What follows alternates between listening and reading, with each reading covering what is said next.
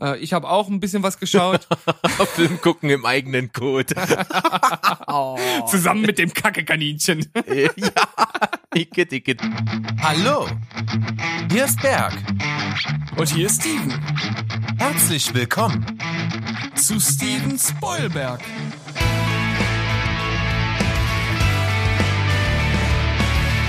Steven Spoilberg.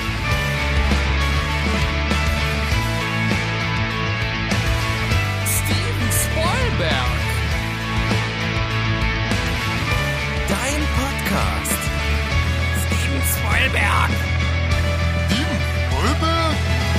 Steven Spoilberg.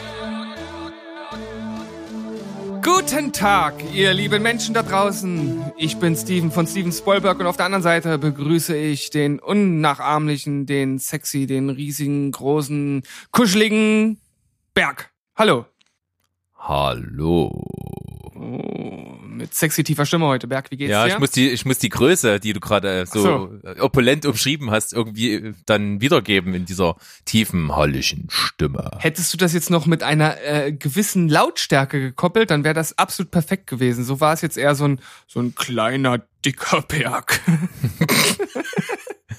Ein Brumberg. Ein so, Brumberg. alles klar. Steven, wir machen heute mal einen schön knackigen, kurzen Podcast. Was hältst du davon? Ja, zumindest was den Hauptteil der Themen angeht, wird das heute wahrscheinlich etwas kürzer, denn da haben, haben wir uns ja jetzt sozusagen sehr kurz gefasst in der Vorbesprechung. Allerdings werden wir heute bei den äh, geschauten Filmen etwas ausholen. Deshalb äh, lob den Abend nicht zu früh. Den Tag, Genau. nicht, den Tag nicht vor dem Abend loben, so heißt es ja richtig. Denn es könnte ja, du kennst uns äh, dann doch noch nach hinten sozusagen losgehen. Ja, ich habe nämlich einen absoluten Rekord, seit wir diese Sendung aufzeichnen. Ich habe echt viel gesehen. Aber Ja. dazu später mehr. Steigen wir doch mal direkt in die üblichen Quizzes ein und ich habe wieder ein schönes, zynisches Filmplot-Quiz für dich. Haus mir um die Ohren. Hier kommt es. Ein Mann, der versiert im Umgang mit motorisierten Handwerkzeugen ist, betreibt Face-Swapping ohne Smartphone-App.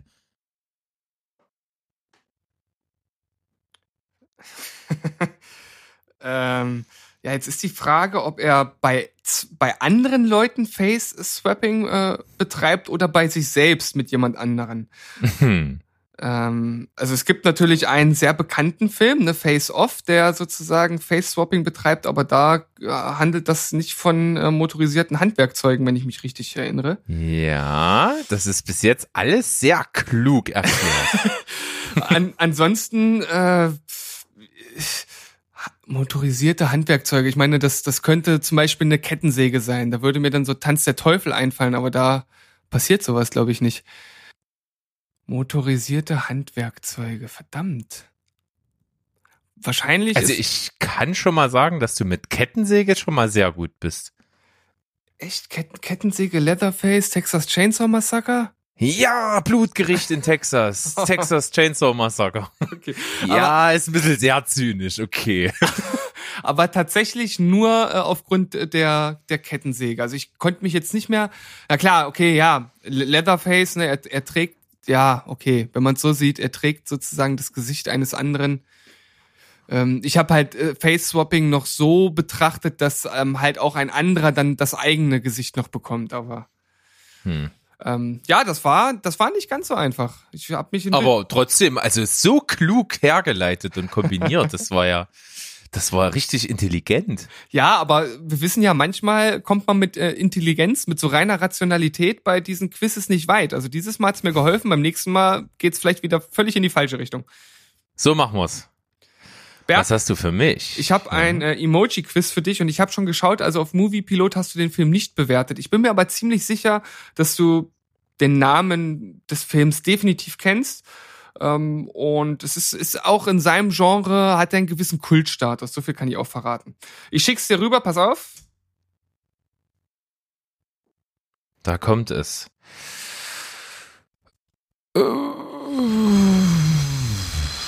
Ich sehe ein. Ah, okay. Ein, ein Stern, ein Boot und zwei Polizisten.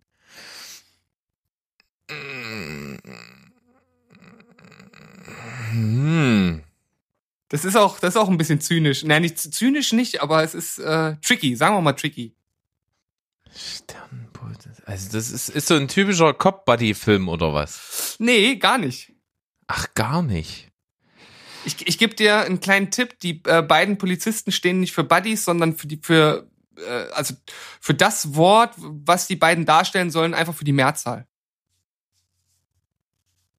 Äh, Es ist es ist schwierig. nee, komm ich, nee, sag, hab ich. Okay, pass auf. Starship Troopers. Oh Mann, ach Mann, ey, das, ach, eigentlich wenn du das jetzt so sagst, hätte man drauf kommen Ja, können. es steht halt einfach da. Ja, Aber ja. es ist halt. Ich, ich habe den tatsächlich gesehen, Ach so, okay. aber nicht, nicht bewertet. tatsächlich. Es ist, ist im Prinzip so lange her, dass es schon nicht mehr wahr ist. Ja. Starship Troopers, das ist auch so ein richtiger Guilty Pleasure, oder? Das ist ein richtiger Guilty Pleasure, aber äh, ein richtig guter. Also ich finde den, ich finde den unglaublich gut. Also das ist auch äh, eigentlich mehr mehr Satire tatsächlich als ähm, als reiner Guilty Pleasure. Also wenn du den jetzt noch mal siehst, glaube ich, mit Das, deinem das stimmt, ja. mit, mit, mit deinem Wissen und, und deiner Reife, die du mittlerweile erlangt hast, dann wirst du das bestimmt auch so sehen. Also der ist wirklich gut. Ich weiß, der Film, der hat ja auch mal so ähm, oder ist immer ein bisschen in Verruf geraten, weil der, glaube ich, in äh, in tiefen Nazi-Kreisen so ein bisschen hochgehalten wird. Weil so diese diese diese Darstellung der Kameradschaft und die Truppe und so, die die feiern irgendwie die ganzen Klatzen irgendwie total. Ja, das äh, habe ich gar nicht so mitbekommen, aber das leuchtet auf jeden Fall ein, weil der Film das tatsächlich so zeigt. Aber das ist für mich tatsächlich mehr eine Instrumentalisierung durch die durch die Nazis, als dass der Film das, glaube ich, wirklich in dem Sinne zeigen möchte. Also von daher, Ja, ja, zu 100 Prozent richtig. Ja. von, von daher alles gut. ja, auf jeden Fall. Komm, dann nicht lang schnacken, Kopf in Rücken, Jo. wie, wie der Franzose sagt. Hä? Was ist, hä? Was ist denn los mit dir? Keine Ahnung, komm, Also- Pause. Tschüss. Ich, ich, ich zitiere an dieser Stelle nochmal einen ähm, alten, bekannten amerikanischen Philosophen, der einst sagte, es ist falsch, Franzose zu sein. und, mit, und, mit, und mit diesem unglaublich starken Zitat verabschieden wir uns in unsere kleine Pause. Bis gleich. Tschüss.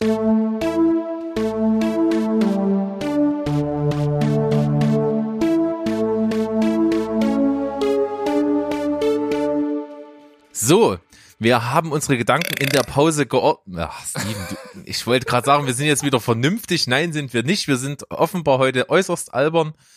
Und wer auch äußerst äh, albern kann man nicht sagen, aber vielleicht auch exzentrisch ist, ist nämlich der gute Robert Pattinson der ja jetzt bekannt erstmal ist, dass er der nächste Batman ist, aber er hat jetzt einen Film, über den wir hier schon mal gesprochen haben, und zwar Der Leuchtturm, dieser leicht arthouse, mystisch, horrormäßig anmutende, in schwarz-weiß gedrehte Kunstfilm, der jetzt bald rauskommt, der mich sehr interessiert. Wir haben schon mal kurz drüber gesprochen und jetzt ist veröffentlicht worden äh, ein Interview und da hat Robert Pattinson gesagt, er hat sich um den Verstand masturbiert.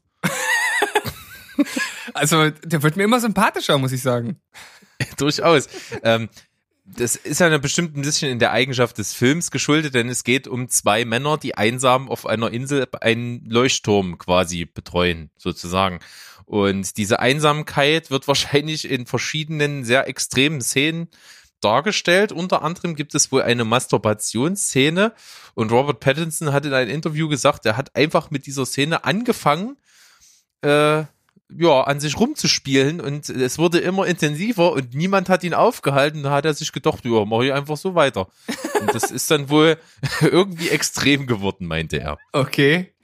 Das, das klingt sehr intensiv. Bisschen nach äh, auch sehr gutem Marketing. Ich bin gespannt, also ob das dann am Ende tatsächlich so extrem ist, wie er das jetzt beschreibt. Also ich, ich traue ihm tatsächlich alles zu. Und äh, der Film und auch die Bilder, die bis jetzt gezeigt wurden, die lassen ja schon großartiges, verrücktes. Ich habe schon äh, sogar schon von von Mindfuck gehört. Also all das lässt viel äh, zu, äh, also ver verspricht viel so. Und von daher bin ich gespannt. Ja. Also ich glaube auch, dass das sehr zuträglich ist, wenn man so ein bisschen Wahnsinn in das Ganze einfließen äh, las, lässt, weil das macht ja auch der Film. Ne? Es geht halt wirklich um diese Isoliertheit dieser zwei Leute, Da gehört auch so eine Prise äh, Verrücktheit eben mit dazu. Genauso habe ich gelesen, die haben halt wirklich irgendwie wie die Schweine gelebt und auch sich nicht, nicht richtig gewaschen und dort halt so rumvegetiert und irgendwie auch besoffen gewesen am Set und, und das Ganze irgendwie authentisch rüberzubringen.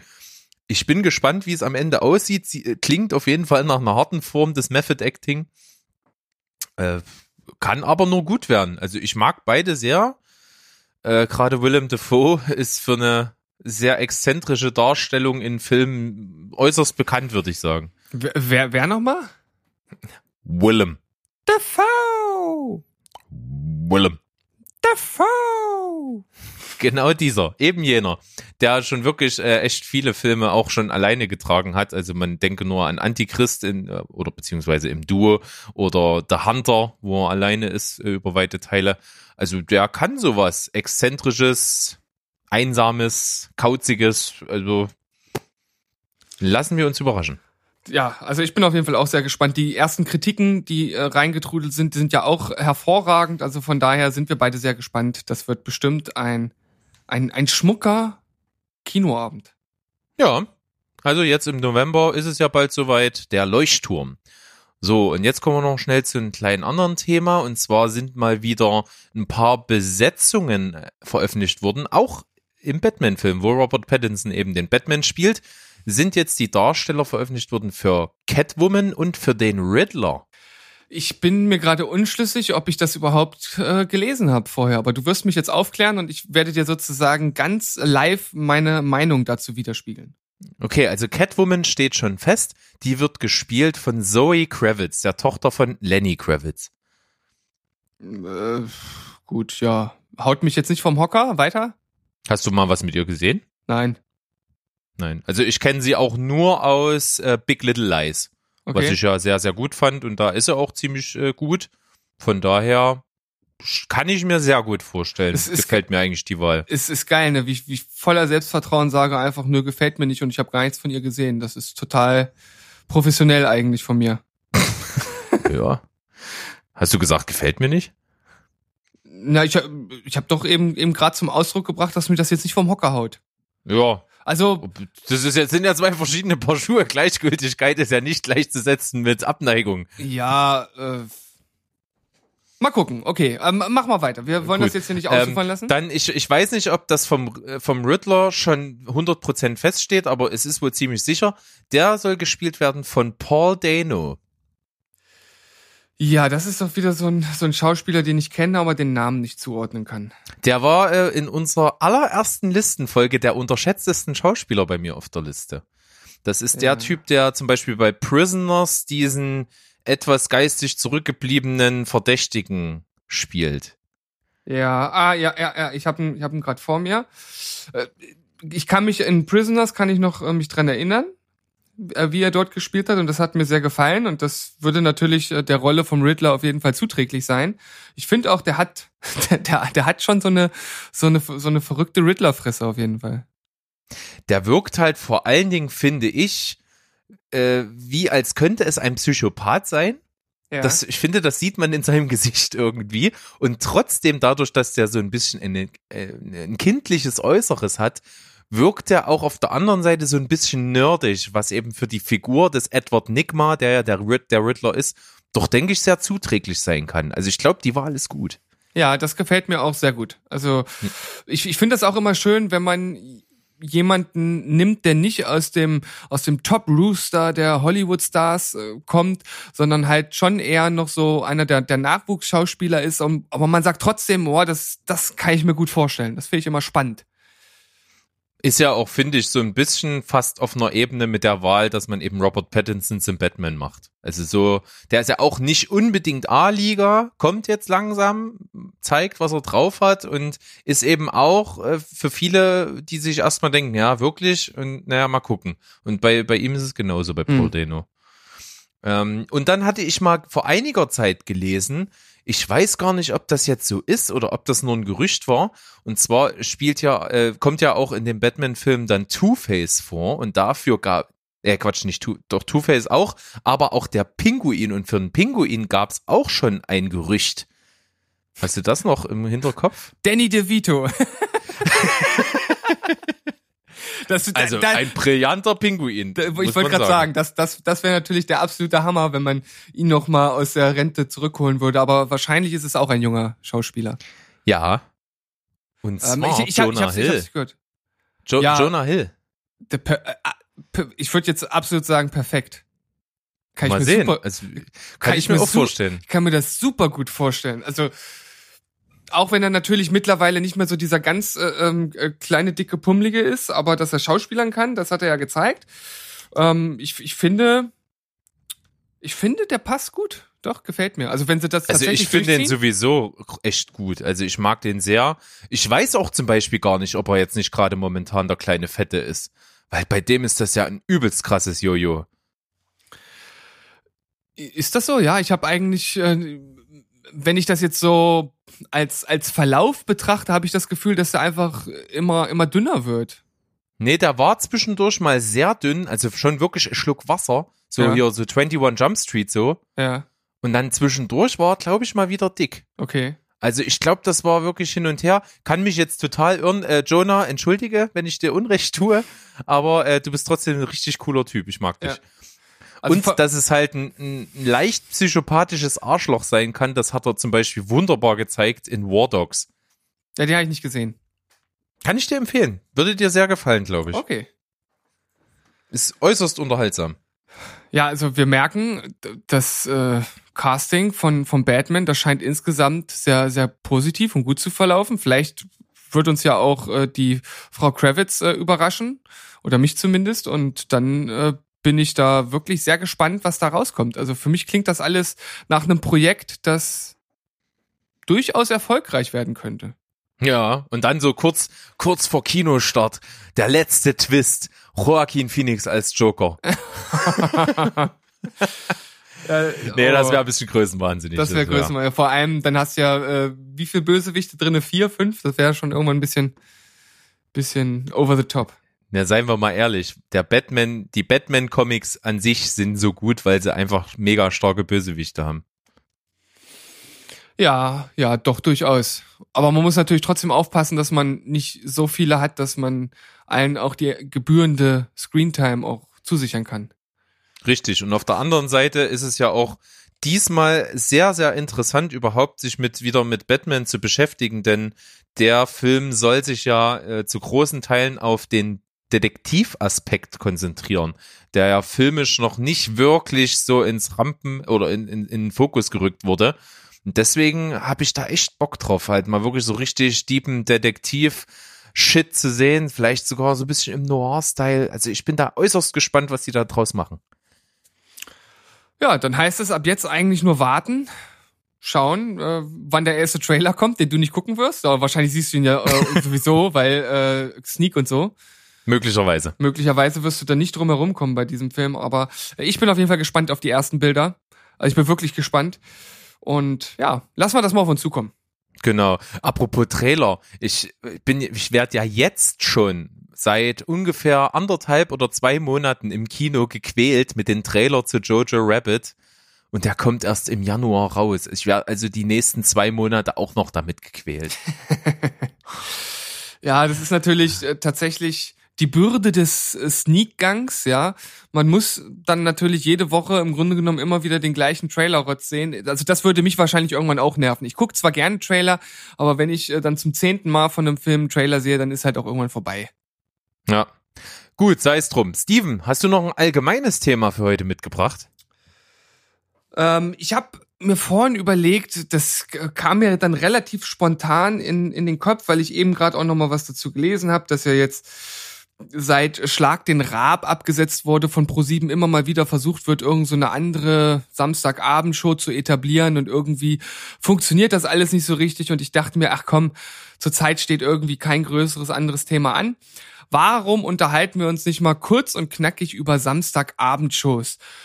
Wie war das früher? Wie war das in deiner Kindheit? Ich denke, von vielen so in unserer Generation hat das durchaus einen großen Teil der Kindheit ausgemacht. Zumindest war das bei mir so. Wie hat sich das über die Zeit verändert und wie sieht das heute mit den Shows aus? Ich habe ja vorhin schon mal gesagt, ich habe da was äh, zu der aktuellen Pro-7-Show, wo die irgendwas in einem Wohnzimmer machen wollen. Ich habe mir das jetzt auch gar nicht so ganz genau durchgelesen, nur irgendwie, dass es da Probleme gab und sich ganz viele beschwert hätten. Und ähm, da ist mir dann halt nur so in den Kopf gekommen, also Samstagabendshows funktionieren für mich heutzutage überhaupt nicht mehr. Und das ist für mich so ein Kontrast zu meiner Kindheit, wo Samstagabendshows für mich im, im Grunde alles waren. Also die, da hat man sich Samstagabends mit seinen Eltern hingesetzt, hat irgendwas geguckt. In, natürlich so Klassiker, wie wetten das, aber auch andere Sachen, die dann Samstagabends kamen, ob das nun irgendwelche RTL-Shows oder Sat1-Shows oder was auch immer waren. Und ja, ich dachte, ich schmeiß das hier einfach mal so rein und wir könnten mal das Ganze durchgehen. Also von Kindheit, Übergang bis zur heutigen Zeit. Wie sieht's heute aus? Ja, ich glaube, da spielt wirklich dieser Zeitgeistgedanke eine wahnsinnig große Rolle. Also so schnelllebig, wie das heute ist und so viele Medien auf einen einprasseln. Man kriegt ja im Prinzip alles und gar nichts zu jeder Sekunde im Internet geboten, egal wo. Es gibt tausend Seiten, wo du dir tausend Shows andauernd angucken kannst und da gibt's so viel, so dass wenn was im Fernsehen kommt, so Samstagabend, das überhaupt kein Highlight mehr darstellt. So, so, da bist du überhaupt nicht irgendwie dran gebunden, dass du dich darauf freust, weil du kriegst ja immer irgendwie alles, mit was du dich so unterhalten und zuschmeißen kannst. Ja, nicht nur, dass du immer alles kriegst, sondern das, was dann heutzutage geboten wird, meiner Meinung nach, ist halt qualitativ auch unglaublich durchschnittlich bis schlecht. Also ich kenne, ich könnte jetzt auf Anhieb keine Samstagabendshow nennen, die ich, die ich mir wirklich gerne angucke. Also ich muss sagen, dass ich schon so ein, ein kleines Fable für für Quiz-Shows tatsächlich hab. Also wenn sowas wie ähm, der Quiz-Champion auf ZDF äh, läuft und ich das durch Zufall mal anhab und wir nichts anderes gucken, dann bleibt das manchmal auch einfach an und dann gucken wir das, weil es halt irgendwie tatsächlich für mich relativ unterhaltsam ist. Ich weiß nicht, wer die Show nicht kennt, das ist relativ simpel, da kommt halt einer hin, ähm, also sozusagen ein ganz normaler Mensch und dann gibt's halt fünf Profis aus fünf verschiedenen Gebieten, also äh, Sport, äh, Gesundheit, Literatur, äh, Geschichte und Nachrichten oder irgendwie sowas. Und der muss dann halt gegen diese drei Profis antreten und wenn er gegen alle jeweils mit drei äh, Punkten sozusagen gewinnt, dann ist er der Quiz-Champion. Und wie gesagt, ich habe so ein kleines Fable für Quiz-Shows und deswegen bleibe ich da manchmal hängen. Aber ansonsten keine Ahnung, ob das nun äh, Peng, die große Western-Show auf Sat 1 ist oder keine Ahnung, irgendwie äh, äh irgendeine Trampolin-Show oder ach, keine Ahnung, ich verfolge das auch gar nicht mehr so, aber es gibt halt so viele Sachen, wo ich halt, mir halt sage, wer denkt sich sowas aus? Wer gibt dafür Geld noch her? Und äh, warum war das früher alles 5000 Mal besser als heute? Hm. Geht mir ähnlich. Ich finde auch vieles von dem, was auf den Tisch kommt, ist so irgendwie auch so seelenlos. Also du hast, ja. vor allen Dingen bei den Shows damals hattest du Entertainer. Ja, hattest Mensch, du Figuren, genau. die das Ding, ja. die das Ding moderiert haben und die als als Flaggschiff dargestanden haben und den du an, also in Thomas Gottschalk ist einfach eine Legende. Das ist ein Typ, der Typ ist Unterhaltung. Wenn du im Wörterbuch nach Unterhaltung guckst, ist ein Bild von Thomas Gottschalk daneben. Ja, ja der konnte alles, der konnte gut moderieren, der war sympathisch, der konnte super mit seinen Gästen umgehen, der konnte mit jeglichen Situationen, die auch eingeprasselt sind, umgehen, der konnte, der war selbstironisch, der hat einen Spaß mal mitgemacht, der war, also das war ein Typ.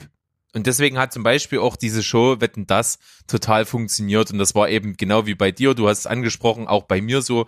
Ich habe da, da haben wir jeden, immer wenn der Samstag kam, haben wir vor dem Fernseher geklebt. Das war, wo ich lange aufbleiben durfte, weil die ganze Familie das geguckt hat.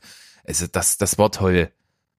Und sowas gibt's halt heute nicht mehr. Ne? Und äh, wir haben ja vorhin die, die äh, Gründe schon mal angesprochen. Und ich finde, das, was du jetzt mit angesprochen hast, das ist für mich auch einer der Hauptgründe Gründe tatsächlich. Natürlich, wir haben eine schnelllebige Zeit. Es wird generell immer schwieriger, Aufmerksamkeit auf sich zu ziehen. Aber es gibt einfach so eine Entertainer wie Thomas Gottschalk nicht mehr. Die gibt es nicht mehr. Also ich, ich, die können sich auch gar nicht mehr entwickeln. Die können ja, sich nicht etablieren, ja. weil niemand die Geduld hat, an irgendeiner Person über einen längeren Zeitraum sich festzuhalten. Also es, das wechselt unglaublich schnell. Also wer sich jetzt so aktuell auch immer noch, nicht mehr so krass, aber halt auch über eine relativ lange Zeit gehalten hat, waren eben Joko und Klaas. Mhm. Die haben irgendwie noch so ein bisschen was dargestellt und ich muss auch sagen, die Shows, die beide gemacht haben, die finde ich zwar nicht, nicht, nicht annähernd so überragend wie Wetten das früher, aber die haben immer sehr unterhaltsame Aspekte und sind durchaus anguckbar. Ja, also da gehe ich auf jeden Fall auch mit. Ich finde die beiden auch sympathisch. Sie haben halt auch was eigenes. Sie haben auch, auch gewisse, gewisse Entertainer-Qualitäten, wobei ich dann auch sagen muss, je nachdem, wer dann ihre Show an sich moderiert und durch den Abend führt, das sind ja meistens immer irgendwelche jungen Damen, äh, da ist die Qualität auch recht schwankend und äh, da hat man halt auch äh, niemanden, der äh, das meiner Meinung nach vernünftig macht, wobei man ja auch sagen muss, die beiden sind ja eigentlich die Hauptattraktion, vielleicht macht man also bewusst das so, dass man da niemanden hinstellt, der ihnen sozusagen den Rang abläuft. Das kann natürlich auch sein. Ja, Aber und die, und die leben ja auch ein bisschen davon, dass sie eine große Bandbreite abdecken, weil es beide ja sehr unterschiedliche Charaktere sind. Das heißt, du hast halt äh, quasi in den beiden ein eine Person eigentlich, die sich so mit verschiedenen aus jetzt bin ich habe ich mich voll in die Sackgasse geredet. also die irgendwie alle möglichen verschiedenen Eigenschaften in sich dann vereinen als Duo. Ja. Ja, keine Ahnung. D deswegen, also so du Duell um die Welt finde ich eigentlich sehr unterhaltsam, wenn gleich auch da so dieser typische Pro-7-Duktus durchkommt oder dieses generelle. Alter, Steven, was geht denn bei dir ab? Das, das war nur äh, mein Alarm ähm, auf, dem, auf dem Handy, weil wir mussten jetzt eine ganze Zeit lang äh, einem unserer Kaninchen immer alle drei Stunden Augentropfen geben und ich habe das von gestern noch angehabt, ohne es auszuschalten. Ah, okay. Dann, dann hoffe ich, dass die Fellnasen wieder den vollen Durchblick haben. Ja, haben sie. Alles gut. Sehr gut. Dann äh, können wir weitermachen. Ja. Ähm, ja, die, diese Show ist echt unterhaltsam, wenngleich aber auch so völlig überladen mit tausend ultra kreativen Ideen von wahrscheinlich ganz jungen, frisch von der Uni kommenden, hungrigen äh, Typen, die da irgendwelche kreativen Sachen in das Team reinballern. Also da, da merkst du schon, dass da eine, wahrscheinlich eine ganze Staffel von Leuten dahinter steht, die alle mit Ideen jonglieren und da keine Idee aufgrund von äh, zu verrückt ausgeschlossen wird. Ja, also ich finde auch, das ist, das ist eine Show, die kann man sich nur angucken. Äh, dann hört's tatsächlich schon schon schon auf und gerade mit dem Abgang von Stefan Raab, der ja durchaus äh, auch sehr beliebt war, aber auch bei einigen sehr verhasst. Also ich glaube, der hatte halt insgesamt auch sehr sehr gespalten, aber er war trotzdem auch noch eine eine schillernde Figur im Entertainment Business, der auch eigentlich zu jeglicher Zeit das immer unter Kontrolle hat und das auch irgendwie immer ein Stück weit sympathisch gemacht hat. Und mit seinem Ausscheiden, finde ich, ist da wirklich ein relativ großes Loch hinterlassen worden. Und wie du schon sagtest, ich glaube, es wird immer schwieriger, solche Leute zu etablieren und wieder nachzuschieben. Die Ideen werden halt auch irgendwie immer verrückter, dadurch aber nicht besser. Und äh, ich kann mir nicht vorstellen, dass man nochmal zu einer ähnlichen Ära zurückkommt, wie das wie das früher einmal war. Also ich glaube, die Zeit der großen Samstagabendshows, die sind tatsächlich vorbei. Ja, und Stefan Raab muss man ja sagen, der hatte ja einfach zu seiner Hochzeit einen absoluten Lauf. Aus jeder Schnapsidee, die er in seiner halt äh, täglichen Show unter der Woche TV Total hatte, ist halt irgendwie ein Hit geworden. Mhm. Ob das äh, das das äh, die Bob WM war, äh, die Wok WM war oder das Turmspringen oder Stocker Race oder äh, was gab's noch? Autoball WM und, Na, er, hat, er hat uns einen Eurovision Sieger geschenkt also das auch noch äh, ja. wie lange hat denn Deutschland darauf äh, hingearbeitet? Und die ARD hat's jahrelang nicht auf die Kette gekriegt und kriegt's auch jetzt nicht hin. Und er nimmt sich das einmal an oder zweimal oder wie oft er das gemacht hat. Und äh, da kommt halt einmal Max Mutzke und einmal ähm, äh, natürlich Lena äh, bei rum, wo man dann sagt, ja, also, ne, der hat halt echt ein Händchen gehabt für solche Sachen. Ja. Und er hat das ja auch gesagt. Er hat gesagt, er findet selber unfassbar, dass Pro7 für jede seiner beschissenen Schnapsideen Geld in der Hand nimmt und dass es auch jedes Mal funktioniert. Und solange das so funktioniert, macht er halt weiter mit jeder noch so absurden Idee bis, bis irgendwann Pro7 sagt, äh, nee, jetzt, jetzt, jetzt geben wir dafür keine Kohle mehr raus. Ja. Und das hat er ja auch durchgezogen. Und ich muss sagen, äh, Schlag den Raab war definitiv ein absolutes Ding. In, also da habe ich mich immer drauf gefreut, wenn das kam. Habe ich nie verpasst. Also das ist so weit gegangen, dass wir uns getroffen haben am Samstag, um das abends zusammen zu gucken, einen schönen Abend mit Freunden oder so zu verbringen. Also das hat mir auch noch richtig, richtig gut gefallen. Aber danach kam halt nicht mehr viel. Und das, was jetzt übrig geblieben ist, dieses Schlag den Star, das gucke ich zwar, wenn das kommt, aber so richtig toll ist das nicht. Das steht und fällt halt einfach mit den Leuten, die da eben dann gerade die Stars in der Sendung sind. Ja.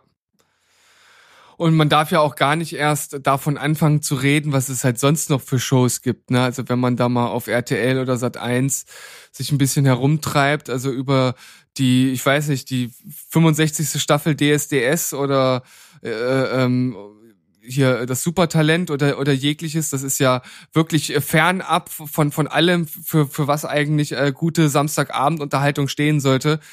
Ich denke, ähm, da sind wir uns ganz einig, dass das komplett rausfällt aus diesem aus diesem Ja, Samstagabendmuster. Das ist alles nichts, wofür du dich Samstag extra abends vor den Fernseher setzt. Das definitiv nein.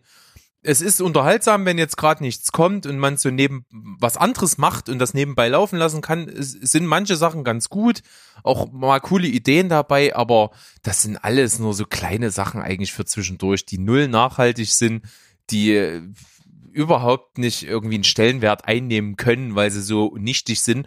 Und das ganze Prinzip, dass diese, dass diese Samstagabendshows im großen Stil eigentlich schon den Rang abgelaufen bekommen haben, haben eigentlich Joko und Klaas selber nochmal angetreten. Die hatten ja mal so eine, immer mal so eine Show, äh, kennst du das hier? Die, wie hieß das? Die beste Show der Welt? Ja, das fand ich auch ganz unterhaltsam. Das ist, ja, das ist für sich total gut, aber es zeigt, dass diese coolen Sendungsideen wahrscheinlich nicht für eine ganze Samstagabendshow reichen, sondern da kann man mal ein, zwei Episoden machen, so kurz in der Sendung und das mal durchspielen, dann ist das cool, aber dann muss man auch zum nächsten kommen. Sonst trägt das nicht über die komplette Lauflänge. Und Mhm. das zeigt das total gut.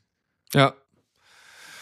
Ja, Berg, ich glaube, wir sind uns einig. Samstagabendshows, die Zeit ist vorbei. Wir schauen da wirklich nur noch selten rein und widmen uns eher ja, unserer, unserer wahren Liebe, den Serien und den Filmen. Und ich glaube, das sollten wir auch jetzt tun in unseren letzten Sichtungen. Oder was sagst du? Das machen wir auf jeden Fall. Einen Aspekt habe ich noch kurz. Hast du noch? Na bevor wir rausgehen.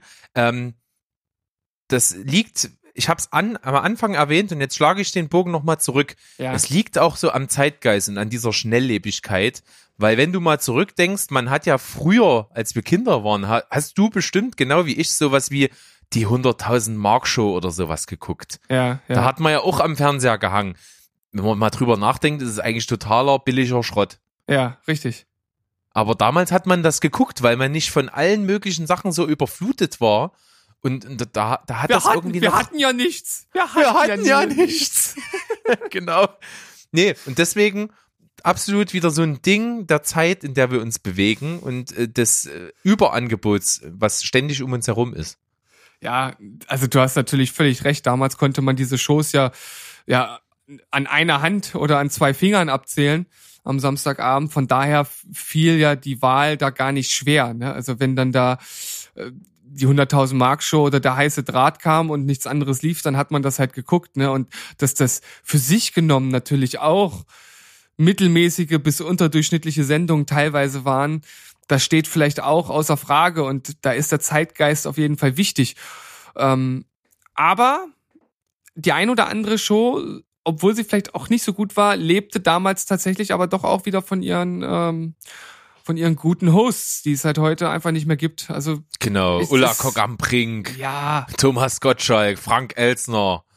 Wen gab's noch hier? Äh, Hugo Egon Balder. Ah, den Also, gibt's jetzt noch, Mensch. Den gibt's jetzt noch, aber der macht keine Samstagabend-Unterhaltungsshow mehr. Nee, aber aber Wahrscheinlich, dafür, weil er auch keinen Bock drauf hat, sich Ja. da zum Ei zu machen. naja, er, er macht ja jetzt immer genial das genial daneben das Quiz, das kommt ja jeden Tag Das stimmt, ja. auf auf Sat 1, aber ich meine ja seine muss ich besten- ja auch noch ein bisschen was für sein Rentenkonto verdienen, Ich, der ich, Mann. ich wollte gerade sagen, der macht jetzt da sowas, sowas leicht verdauliches, womit er seine Brötchen äh, nach Hause bringen kann und äh, also sich da hier zum zum Vollhonk machen bei irgendwelchen Abendshows, die da äh, am Ende sowieso nicht wirklich funktionieren. Ich glaube, dafür ist er auch einfach zu gewieft, um dann äh, sich da einfach jetzt zurückzunehmen und zu sagen, komm. Ich Genau. lasse ich lass das langsam austrudeln. Genauso wie wir jetzt dieses Thema, Berg. Ja, so machen wir das. Weil man Okay. kann ja Samstagabend schönere Sachen machen, als irgendwie so eine zweitklassische Show zu gucken. Man kann sich auch einfach mal unseren Podcast auf die Ohren geben, ja. Bevor man, bevor man dann um eins abends irgendwo in eine Disse reinstolpert.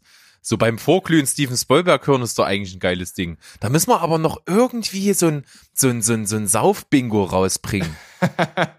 Ja, also es gibt bestimmt so einige Floskeln, die wir immer bringen, so dass wir eigentlich so einen Chart nur fertig machen müssen, dass die Leute einfach nur noch nur noch abkreuzen müssen. Oh ja, Steven Spielberg Vorglüh-Bingo. Ja. Hammer.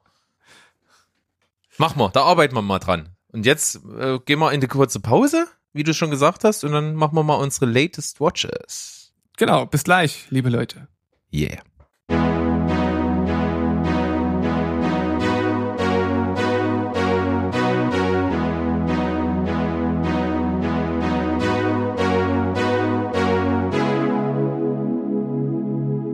Schwipp, schwapp, ruck die Zuck, zabbelibab, wir sind zurück.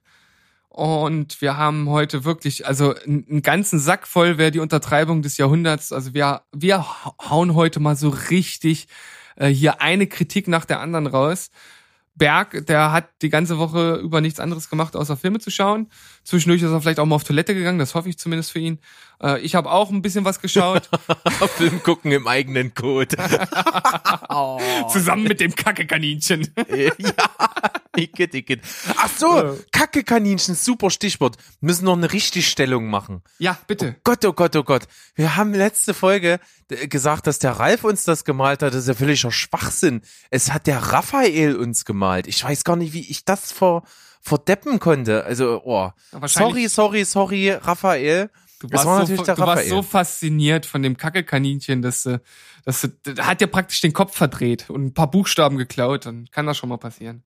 Oh Gott, oh Gott, oh Gott, oh Gott. Also ganz viel Entschuldigung. Ich habe schon meine Strafe bekommen. Die Strafe war zehn Stockhiebe auf die nackte Eichel und das Kacke-Kaninchen schaut zu. Hat keinen Spaß gemacht. Hast du es wenigstens als Video aufgenommen und Na, um Gottes Willen. Da kannst Hilfe. du richtig Kohle mitmachen. Ich glaube, da gibt's so ein paar Fetischisten, die sich das angucken würden. Oh Gott, oh Gott, oh Gott. Spiel mir am Glied mit Code. ja, genau. Nein, lieber nicht. Ich glaube, äh, wir sollten jetzt ein paar, äh, ein paar Kritiken raushauen. Komm. Ja, Berg. also ich habe tatsächlich sieben Filme, Ja. eine Doku geguckt. Also das ist ordentlich. Aber davon war viel entweder sehr mittelmäßig oder sogar schlecht. Also den Film will ich dann wahrscheinlich auch nicht nochmal die Ehr- Ehre zuteil werden lassen, da viel Worte drüber zu verlieren. Ja. Deswegen fange ich einfach mal an mit dem Allerschlechtesten, was ich gesehen habe. Ja. Es war der Sneak-Film von gestern. Zum Glück war ich nicht dabei. Oh, es war so ultra scheiße. Es kam Halloween Horned. Ein ähm, ist, ist das äh, der Film, von denen hier unsere beiden Homies schon erzählt hatten? Äh, keine Ahnung, haben die es erzählt? Die haben doch äh, gesagt, dass sie, ähm, äh, da hatte doch, äh, ich weiß nicht, ob es Max oder Maxi war, gesagt, er hat auch einen Film gesehen, ähm, das war doch auch so ein Halloween-Slasher. Ich glaube, Das könnte, das könnte ich sein, glaub, ja. das war der sogar. Ähm, Dann Äh, also, müssen wir nochmal die Folge reinhören. ja, also mega unterirdisch ist, äh, da- das, ich habe mich wirklich gefragt, wer auf die Idee kommt, noch sowas zu produzieren oder überhaupt sowas auf den Markt zu schmeißen. Das Witzige ist, der Produzent des Films war Eli Roth. Sagt der Name dir was? Nee. Das ist der Bärenjude. Der Bärenjude Der Bärenjude. aus An alle in Frankreich stationierten Soldaten, der jüdisch Entartete, auch bekannt unter dem Pseudonym Bärenjude, ist fortan nicht mehr als solcher zu bezeichnen. von, von, von wo ist das? Von Inglorious Bastards. Ah. Hm. Ja, ich habe den tatsächlich nur einmal gesehen. Ich kann mich nicht mehr so an Details erinnern. Ja, also der, äh, der Mann, der macht, der hat eine sehr große Vorliebe für, für Slasher-Filme und der hat auch diesen produziert, ist wirklich völliger Schwachsinn, geht im Prinzip um eine Gruppe Jugend, Jugendlicher, also wirklich alle Horror-Klischees ausgepackt, die an Halloween sich überlegen, wir gehen in so ein Haunted House und das ist, glaube ich, auch äh, am Rande bemerkt der Grund, warum so ein Film produziert wird, weil diese Haunted Houses äh, in den letzten ein, zwei Jahren schon sehr populär geworden sind und man sich deswegen wahrscheinlich dachte, komm, wir machen mal einen Film darüber. Also im Prinzip eine Geisterbahn. wenn man so will, aber halt sehr realistisch mit sehr viel Schockelementen, Show-Elementen und Statisten, die da äh, möglichst eine nahe Erfahrung in so einem Geisterhaus eben dir wiedergeben. So auch in dem Film, die gehen da rein halt und es, es verschwindet einer nach dem anderen, so nach dem äh, zehn kleine Jägermeister-Prinzip. Und äh, ja, ja, es wird dann ein Kampf ums Überleben und der Schwachsinn braucht keiner gucken. 2,5 von 10 ist Ja. Schrott. Also, also, also wie du schon, wie du schon sagst, äh, warum wird sowas noch produziert? Wer guckt sich sowas an? Mich interessiert äh, sowas, solche Filme halt auch wirklich überhaupt gar nicht. Würde ich mir nicht mal angucken, wenn mich jemand vor die vor den Fernseher binden würde. Also von daher. Naja. Nehm, nehmen wir das mal zur Kenntnis. Vielleicht gibt's ja draußen Leute, die sowas gerne gucken. Also Genau. muss es ja, an, ansonsten Ja. ja. wird es nicht gemacht. Mit Sicherheit. Aber nicht weiter Worte drüber verlieren, kommen wir zum nächsten. Und der nächst schlechtere in meiner Reihe ist ein Film, den wir beide geschaut haben. Und zwar Ja. für, im, in unserer Eigenschaft äh, als Mitglieder des Telestammtisch. Ja. Ja, wir, wir haben geschaut, Happy Ending, 70 ist das neue 70. Äh, Das war Ja. kein Versprecher, der heißt wirklich so im, im, im, im Beititel. Da sind sie wieder, die deutschen ungelenken Beititel. Naja, Ja. braucht kein Mensch. Äh, der Film an sich ist eigentlich solide. Es ist ein dänischer Film. Es geht um ein altes Ehepaar. Beide, ähm, oder der Mann über 70, die Frau 69, glaube ich. Der Mann äh, nach einem langen äh, Workaholic-Dasein im Berufsleben wird dann von seiner Firma in den Ruhestand verabschiedet und bekommt dann aber irgendwie eine späte Midlife-Crisis und fängt dann eigentlich erst richtig an, irgendwie Investments zu tätigen, in so ein Weingut zu investieren und seine Frau, die sich eigentlich auf ihren Lebensabend zusammen mit dem Mann und Reisen gefreut hat, steht nun irgendwie vor dem Aus und die beiden äh, trennen sich dann irgendwie und davon handelt dieser Film über diese Selbstfindung in dieser Trennungsphase. Ja. Also ich muss auch sagen, das war ein mittelmäßiger Film, der durchaus gewisse Unterhaltungsmomente hatte. Genau wie ich es im Telestammtisch-Podcast auch schon gesagt habe, am meisten hat mich bei unserer Version die deutsche Synchro gestört. Das ist wirklich, wirklich nicht gut gewesen. Wirkte, ähm, wirkte überhaupt nicht organisch, überhaupt nicht im Film drin. Du meintest, es hätte sich bei dir irgendwann ein bisschen äh, gelegt, dieses Gefühl. Also am Anfang war es ja wohl bei dir auch so. Bei mir hat sich das wirklich sehr lange gehalten und erst zum Schluss habe ich dann auch das so ein bisschen akzeptieren können. Und ich habe trotzdem versucht, den Film objektiv zu betrachten und musste dann zum Schluss sagen, ja, irgendwie konnte der sich nicht so ganz entscheiden, will er jetzt mehr Drama, will er mehr Komödie sein, will er verrückte Szenen zeigen, will er realistische Szenen zeigen.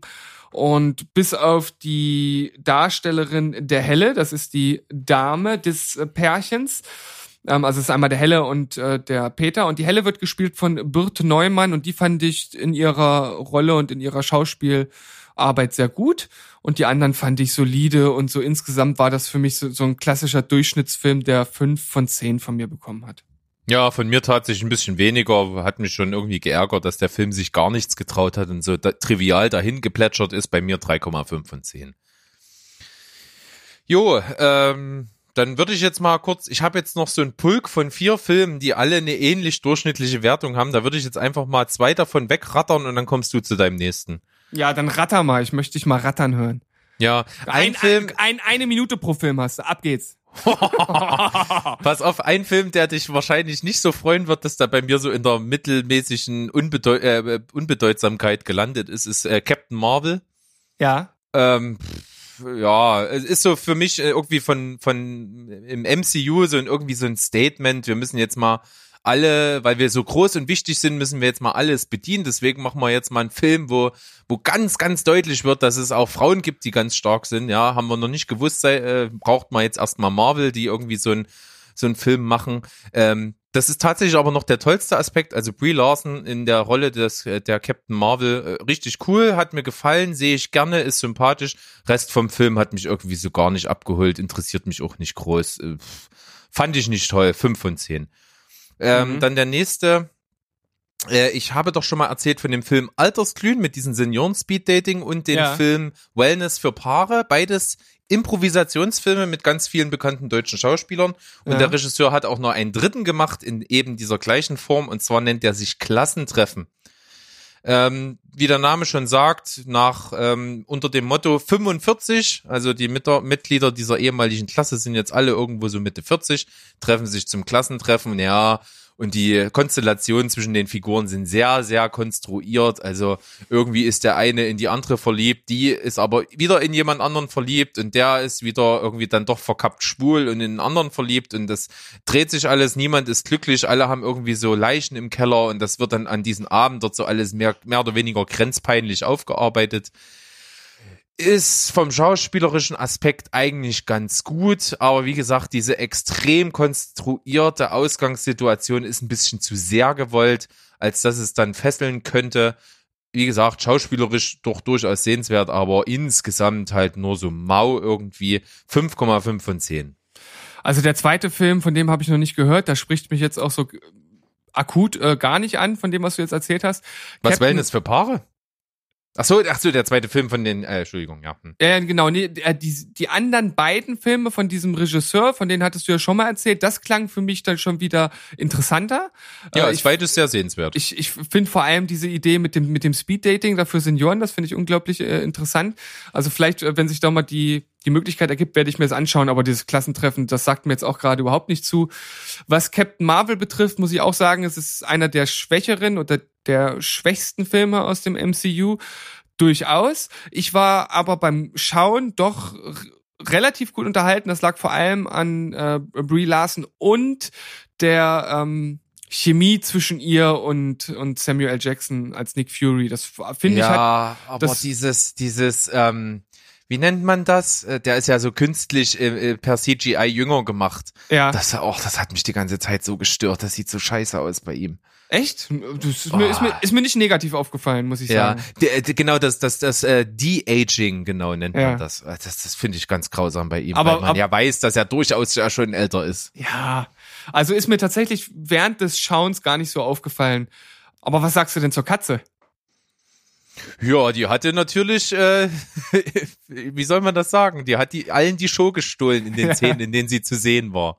Hat die ihre Momente auf jeden Fall. Ja, äh, also ist insgesamt, äh, wie gesagt, eher einer der, der schwächeren Filme. Ich war ganz gut unterhalten, kann mich jetzt tatsächlich an relativ wenig noch erinnern. Das ist für mich immer ein Zeichen dafür, ähm, dass ich zwar, also ich weiß zwar trotzdem, dass er mir gefallen hat, weiß aber nicht mehr viel darüber, deswegen ist es für mich so ein sowas zwischen Durchschnitt und ein bisschen besser. Also wahrscheinlich irgendwie bei 6 oder 6,5 oder sowas würde ich den ansiedeln. Ja, das kann ich auch noch zugestehen.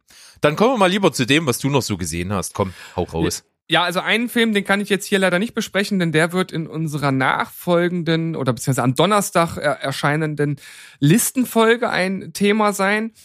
Äh, das war eine Zweitsichtung und den, ja, da der da vorkommt, möchte ich den jetzt hier nicht äh, schon schon spoilern sozusagen. Ähm, und weil es ja auch eine Twist-Folge ist, würde ich tatsächlich jetzt auch spoilern und das wollen wir ja in diesen normalen äh, Folgen eigentlich nicht machen. Ich habe dir ja schon gesagt, ich habe einen Film geschaut, das ist so ein richtiger guilty pleasure Film gewesen und also wirklich im, im wahrsten Sinne des Wortes und ich habe sehr wenig erwartet und habe eigentlich daran gemessen viel bekommen. Und zwar habe ich Geostorm geguckt. Okay. Der ist doch auch mit Brie Larson, oder? Nee. Nee, mit, äh, Quatsch, äh, nee, habe ich den Namen verwechselt. Äh, irgendjemand Bekanntes spielt da auch mit. Ja, also da spielt äh, auch eine weibliche Darstellerin mit, deren Namen ich nicht kenne, die ihr aber durchaus ähnlich sieht. Okay. Ähm, ich ich aber, forsche da weiter nach, erzähl mal. Aber Hauptrolle so. ist, ist ja äh, Gerard Butler der ja ähm, in solchen Filmen ja mittlerweile hauptsächlich gebucht wird, also so typische Hollywood-Blockbuster. Er ist dort der Ingenieur des Dutch Boy. Ich habe nicht so ganz genau verstanden, warum äh, dieses äh, Netzwerk aus Satelliten, was die ganze Welt umspannt, Dutch Boy heißt, aber es ist nun mal der Name. Und dieses System wurde installiert, weil die Welt das spielt jetzt auch so zu unserer Zeit immer mehr Umweltkatastrophen hat, die halt irgendwie nicht mehr kontrolliert werden äh, können und dieser dieser Dutch Boy, dieses System aus Satelliten, ist halt dazu da, das Wetter künstlich zu beeinflussen und halt solche Unwetter und ja, die damit einhergehenden Miseren zu verhindern. Äh, es bleibt natürlich nicht aus, dass äh, es dort auch zu Missbrauch kommt und so ähm, geschieht es dann, dass immer mehr Fehler auftreten, wodurch irgendwo irgendwelche Naturkatastrophen entstehen. Und äh, wenn es zu viele davon gibt, entsteht ein sogenannter Geostorm. Das heißt, diese ganzen Unwetter bedingen sich gegenseitig und auf der ganzen Welt und dann ja, geht die Welt praktisch unter, mehr oder minder. Also es würden auf, es, okay. es, es, es, würden auf jeden Fall Millionen, äh, wahrscheinlich Milliarden Menschen äh, sterben, wenn es zu solch einem Geostorm kommen würde. Und ähm, wie gesagt, erst der Erbauer dieses Gerätes wird dann zu Beginn des Films allerdings von dem Projekt abgezogen, weil er so einer ist, der sich nicht den Mund verbieten lässt und ähm, einfach immer das macht, was er will. Und nach drei Jahren kommt es dann halt äh, immer mehr zu diesen Problemen und man weiß sich nicht mehr zu helfen und er wird sozusagen aus seinem äh, erzwungenen Ruhestand zurückgeholt und soll das Ding dann ähm, oder soll das Problem dann lösen. Natürlich hat das Ganze auch wieder mit einer Verschwörung im Hintergrund zu tun. Irgendjemand, der da natürlich diesen Dutch Boy so manipulieren will, dass es zu einem äh, eben dieser Geostorms kommt. Und wie im Trailer auch schon zu sehen, gibt's ja viele halt dann Unwetter, Arten, die normalerweise in diesen Teilen der Erde nicht vorkommen würden. Also zum Beispiel ist in Moskau tiefster Winter und auf einmal kommt so eine Hitzewelle, die alles wegbrutzelt, also äh, brutzeln wirklich im wahrsten Sinne des Wortes. Oder in Tokio, da explodieren Gasleitungen und ganze Häuserschluchten stürzen ein. Das sieht dann ähnlich aus wie bei 2012, dem großen Blockbuster von Roland Emmerich. Ja, und äh, am Ende ist das einfach wirklich kurzweilig gewesen. Also es ist natürlich völlig Banane, es, es äh, ist völlig unlogisch, es ähm, greift ganz viele typische Blockbuster-Klischees irgendwie ab, aber es spielen halt, also erstmal ist Gerard Butler, der ist für mich ein sympathischer Typ, der macht das auf jeden Fall gut. Dann spielt äh, Ed Harris mit, der ist ja, ja nur... Der geht immer. Der geht der immer. Geht immer. Der geht immer und ähm, macht halt auch hier einen soliden Job, jetzt keinen überragenden, aber äh, das funktioniert halt auch. Und ähm, generell ist so die die Chemie auch zwischen den zwischen den Darstellern gut. Und am Ende bekommt man wirklich Kopf aus Blockbuster-Unterhaltung. Und wenn man ja, wenn man nicht viel erwartet, bekommt man bei dem Film, finde ich, relativ viel. Man könnte jetzt sagen, okay, wie gesagt, der ist unlogisch, der hat auch äh, vor allem Schwächen im CGI. Also manchmal ist es wirklich, wirklich schlecht und manchmal ist es richtig, richtig gut. Da verstehe ich auch nicht so ganz genau, wie sowas passieren kann. Also dass das so eine krassen Unterschiede sind. Weil manchmal, gerade in den Weltallszenen, wenn wenn dort irgendwie was kaputt geht und diese ganzen kleinen Teilchen dort rumfliegen, dann hat das eine Qualität wie bei ähm, äh, hier, äh, Sandra Gravity. Bullock. Wie bei Gravity. Gravity. Also sieht das wirklich richtig gut aus. Und manchmal sieht es wirklich unterirdisch schlecht aus. Also das kann einem schon so ein bisschen die, die Laune verderben. Aber ich fand, ich fand den unterhaltsam. Sieben von zehn. Ja, das ist durchaus unterhaltsam. Nicht schlecht. Das spielt ja auch, wie, wie hat's denn Alexandra Maria Lara in den Film geschafft? Äh, wen hat die gespielt? Ute Fassbinder. Ah, ja, das ist äh, sozusagen die also nachdem er von Dutch Boy abgezogen wurde, ist sie diejenige, die oben dann das Kommando übernimmt. Und die spielt eine relativ große Rolle tatsächlich. Ach was? Ja, ja Mensch. Also, was heißt, also nicht große, eine wichtige Rolle, sagen wir es so. Ja, ja.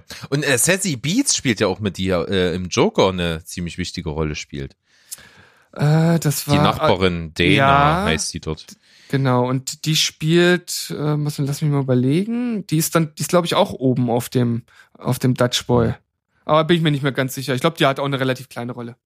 Ja, Mensch, Mensch, das klingt ja auf jeden Fall nach einem schönen Blockbuster-Vergnügen. Ich kann mir aber auch vorstellen, dass einige den wirklich kacke finden. Kann ich, kann ich auch irgendwie verstehen. Ja. Ich hab, ich also hab wenn da ich hier mal in meine, wenn ich in meine Movie-Pilot-Freundeliste gucke, die haben auch sieben von zehn alle gegeben. Ah, siehst du, also ich habe da damals wirklich gedacht, als ich den Trailer gesehen habe, oh, das sieht schon echt eigentlich kacke aus. Aber ich dachte mir, ich probiere es einfach. Ja, da siehst du. Manchmal wird man auch belohnt für so einen Mut. Dann machen wir einfach mal weiter. Ja. Dann mache ich mal die nächsten zwei sehr durchschnittlichen Filme, die ich gesehen habe. Ähm, einmal der Film, der quasi die komplette Handlung ja schon in seinem ausufernden Filmtitel verrät. Ich habe geschaut The Man Who Killed Hitler and Then the Bigfoot. Ja, keine Ahnung. Äh, Ist irgendwie natürlich ein sehr gewagter Titel. In der Hauptrolle Sam Elliott. Sam Elliott, also rein optisch eine Wahnsinnserscheinung von Mensch. Also das Ja. ist, wer, wer den jetzt nicht äh, sofort vor Augen hat, das ist der Typ, der bei The Big Lebowski in so einer Schlüsselszene mit ihm in der Bowlingbahn an der Bar sitzt. Äh, dicker, weißer Schnauzbart, Cowboyhut auf und eine unglaublich tiefe Synchronstimme. Hammer eindrucksvoller Typ, spielt da die Hauptrolle, muss ich vorwegschicken, ist nicht unbedingt in der Lage, einen kompletten Film alleine zu tragen, aber trotzdem seine optische Präsenz und seine Stimme machen schon was her.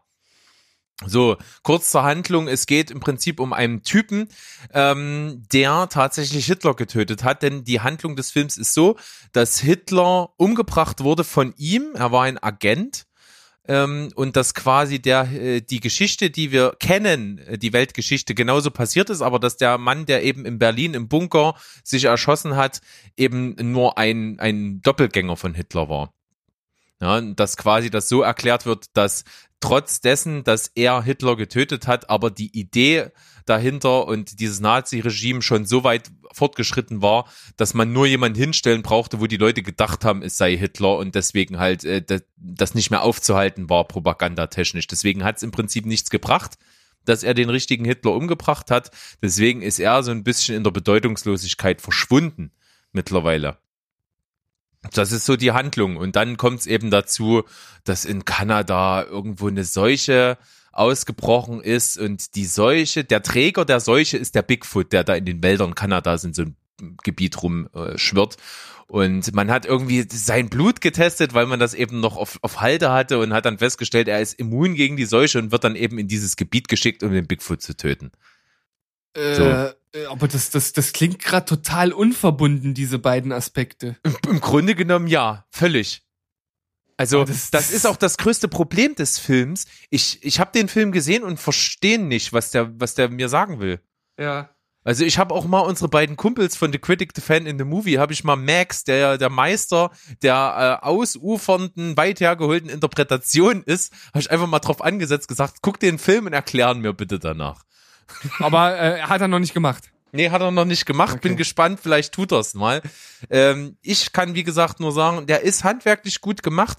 Der mutet auch einfach ein bisschen unkonventionell an, schon alleine durch diese völlig abgefahrene Handlung. Das ist irgendwie, irgendwie auf eine Weise gut.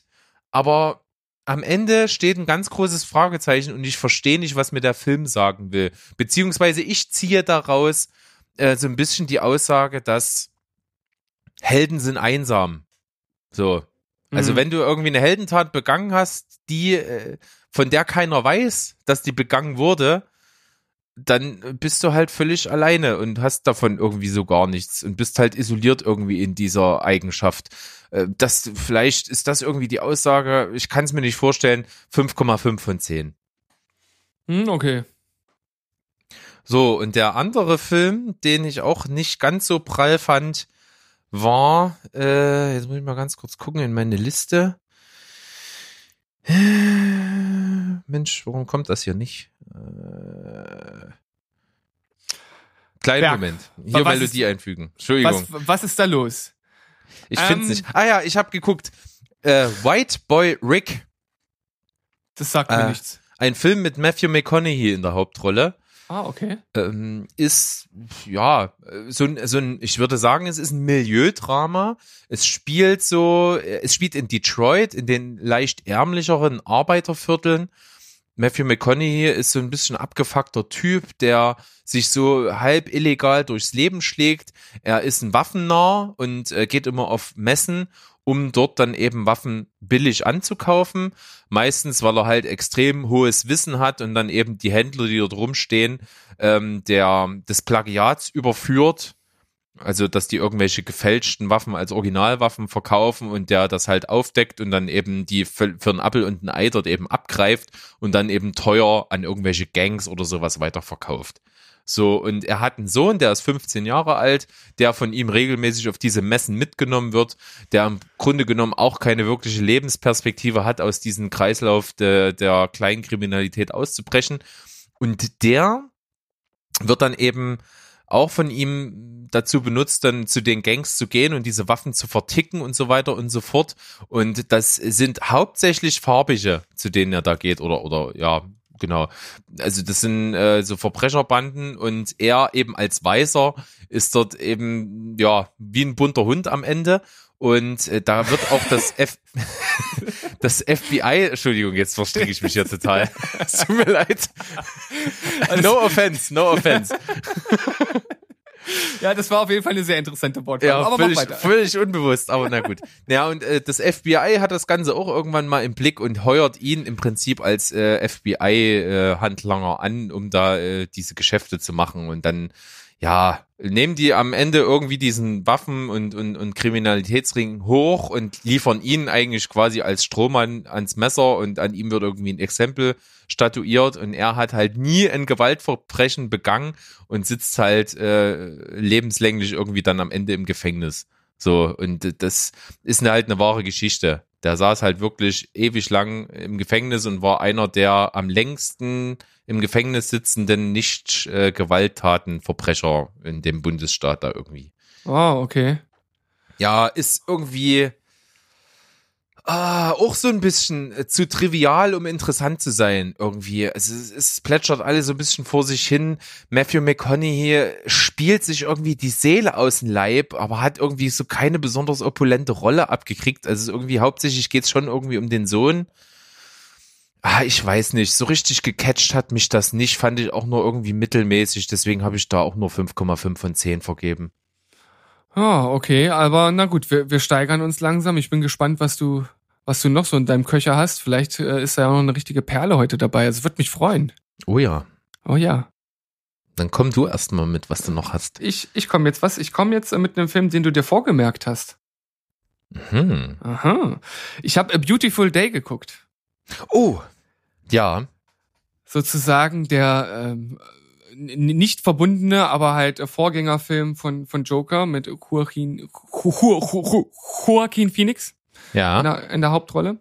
Und er spielt dort einen ehemaligen Marinesoldaten mit dem Namen Joe, der sich jetzt als Auftragskiller durchs, durchs Leben schlägt. Man bekommt sehr schnell mit, dass er extrem starke psychische Probleme hat. Man sieht das immer in so kurzen, in so kurzen Rückblenden, dass das wahrscheinlich auf äh, frühkindliche Gewalt zurückzuführen ist und er kommt eigentlich nur noch klar, wenn er ja, er sich immer mal eine Plastiktüte über den Kopf zieht, bis er kurz vorm Ersticken ist, um sich dann halt da wieder rauszulösen. Also das ist irgendwie so seine, seine Ablassmethode oder seine äh, Methode, seinen Geist irgendwie zu reinigen. Außerdem hat er eine Mutter, um die er sich kümmert. Das hatten wir ja auch in unserem Joker-Podcast ähm, schon, schon mit angesprochen, beziehungsweise Max und Maxi haben das angesprochen, dass er halt ja, ähnlich wie bei Joker in dem vorhergehenden Film auch eine, eine Mutter halt gepflegt hat. Und hier ist es tatsächlich eine, eine sehr alte, gebrechliche Dame, die halt auch wirklich auf seine Hilfe angewiesen ist. Und ja, irgendwann wird äh, er mal auf einen Job angesetzt, bei dem er die äh, das, das Kind Nina, das ist die Tochter eines New Yorker Politikers aus einem Bordell befreien muss, ein Bordell von Menschenhändlern. Und ähm, als das halt äh, ja, als er es dann irgendwie schafft, sie dort rauszuholen, wird er dann aber doch überfallen, sie wird wieder gekidnappt und er schlittert dort in so ein relativ undurchsichtiges Netz aus äh, Intrigen und ähm, beschließt dann aber letzten Endes äh, ja auf die Pirsch zu gehen und dann Nina doch äh, zu befreien. Und das Ganze ist sehr, sehr nüchtern, sehr, sehr düster, mit wenig Worten äh, auf Celluloid gebannt worden. Joaquin Felix spielt wieder sehr gut. Nicht so gut wie bei Joker. Das liegt aber natürlich auch ein Stück weit hier einfach an, an der Rolle an sich. Die ist natürlich nicht so, so exzentrisch angelegt, wie das beim Joker teilweise der Fall ist, wo man einfach mehr zeigen kann. Hier sind es tatsächlich so diese kleinen, kleinen Momente, die es dann halt ausmachen. Was ich sehr imposant fand bei dem Film, sind die Gewaltszenen, weil der Film ist auch gewalttätig, aber das ist, und da kann man jetzt nochmal einen guten Schlenker zu unserer Folge, äh, war es die letzte? Ja, ne? Wo wir über Gewalt mhm. geredet haben, Richtig. können wir nochmal einen Schlenker äh, dorthin machen. Denn dieser Film, finde ich, äh, fängt Gewalt so ein, wie es zu dem Film einfach perfekt passt. Ähm, nämlich schon in seiner vollen Brutalität, ohne voll drauf zu halten, aber so, dass man trotzdem mit reingezogen wird und so, dass man das halt nachvollziehen kann, was dort passiert. Denn Joe ist äh, jemand, der vor allem mit, äh, mit einem Hammer, also zu Werke geht, also einem ganz normalen Handwerkerhammer. Und das ist natürlich äh, sehr brutal und auch sehr blutig. Aber es sind nie so wirklich richtig krasse, explizite Szenen dabei. Trotzdem ist man aber total drin. Der Film ist nicht lang, der geht nur knapp eineinhalb Stunden und auch das Ende ist, glaube ich, eins, was sehr wenige Leute befriedigen wird, weil es einfach ein völlig untypisches Ende ist ich habe danach mich mal ein bisschen erkundigt, weil das Ganze ja auch auf einem äh, Roman beruht und beziehungsweise eine Kurzgeschichte und diese Kurzgeschichte ist wohl noch mal ein bisschen ausführlicher und füllt noch mal ein paar Lücken und Fragen, die beim Film wohl offen bleiben. Also da ist es wohl relativ gut, wenn man sich äh, das dann im Nachhinein auch noch mal zu Gemüte führt. Hatte ich schon überlegt, ob ich das mal mache. Mal schauen. Also ist halt nicht, ist wirklich nur 116 Seiten lang. Also das ist wirklich schnell weggelesen. Insgesamt fand ich das anders, spannend und doch irgendwie auch auf seine ganz eigene Art und Weise schon gut, ohne dass es mich jetzt absolut weggekickt hat und deshalb eine 7,5. Ja, okay, wir steigern uns auch hier langsam. Mal gucken. Interessiert mich sehr als Film. Kurze Anmerkung. Der ja. wirkt auf mich auf den Bildern äh, von dem Film sehr, sehr schrankig. Ja. Ist das so? Ja, äh, habe ich jetzt auch äh, gar nicht nochmal angemerkt. Gut, dass du das ansprichst. Das ist tatsächlich so, dass er dort äh, so eine Mischung aus aus schwabbelig und muskulös ist. ist man, so in manchen Szenen denkst du, boah, er hat aber schon einen ganz schönen Arm und dann siehst du ihn halt aber auch manchmal, da hat er so richtig, er hat so richtige Man-Boobs. Also, mhm.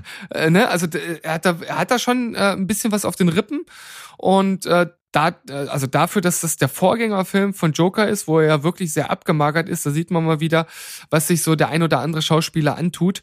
Äh, gesund war das bestimmt nicht dieses Rauf- und Runterhungern. Aber ja, du hast es ganz gut erkannt. Dort ist er auf jeden Fall sch deutlich schrankiger als bei Joker. Ja. Okay, dann ja, ist das ist wieder sehr bemerkenswert. Also ähnlich fast wahrscheinlich wie damals Christian Bale, The Machinist und dann später eben Batman ja. mit was weiß ich wie viel Muskelmasse. Also da, wie du schon sagst, gesund sein kann das nicht, aber es ist natürlich sehr bekannt, dass beide, sowohl Christian Bale als auch Joaquin Phoenix halt unglaubliche Method Actor sind und wirklich alles tun für eine Rolle. Und gut, das Ergebnis gibt ihnen meistens halt oder eigentlich immer recht. Ja, das stimmt. Ja, und äh, vor allen Dingen interessiert mich der Film deswegen, deswegen ist er bei mir auch äh, einer der wenigen Filme, die ich wirklich vorgemerkt habe, ähm, weil der gemacht ist von, äh, jetzt muss ich den Namen nochmal nachschlagen, äh, Lynn Ramsey. Mhm. Und die hat auch äh, den Film gemacht, der bei meiner Liste der besten Geheimtipps Platz eins war. We need to talk about Kevin. Ah, okay. Und deswegen kann ich mir in Verbindung mit deiner Erzählung halt auch genau den Ton und die Machart vorstellen, in der der Film gemacht ist. Und diese selbige Machart fand ich halt bei dem Film We Need to Talk About Kevin halt absolut überragend und besonders. Und deswegen habe ich da echt Bock drauf. Hast du Zugang zu Sky? Nee, aktuell nicht. Mhm. Aber ich habe schon gesehen, dass er dort ist und äh, ich habe schon mal geguckt. Also es gibt einige Filme, die mich aktuell dort interessieren. Ich werde wahrscheinlich mal wieder jetzt einen Monat buchen.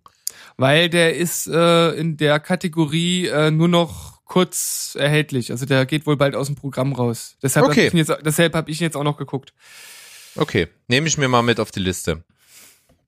Gut, dann steigere ich mich jetzt auch äh, und zwar habe ich auch für den Telestammtisch äh, eine Doku geschaut.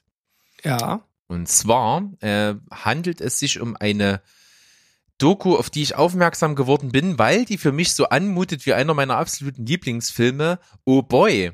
Mhm. Denn es spielt in Berlin, es ist auch in Schwarz-Weiß gedreht und es ist so unterlegt mit so leicht jazzy Klängen, so ein bisschen Klaviermusik. Also da habe ich vieles wiedererkannt schon im Trailer und deswegen habe ich ihn mir angeguckt. Die Doku trägt den Titel Lebe schon lange hier. Ähm, und das Konzept der Doku ist ganz witzig. Und zwar der Regisseur, der diese Doku eben gemacht hat, der heißt Sobo Swobodnik. Und der lebt in Berlin am Rande vom Prenzlauer Berg im dritten Stock direkt mit Blick auf eine Kreuzung. Und diese große Kreuzung hat er ein Jahr lang gefilmt.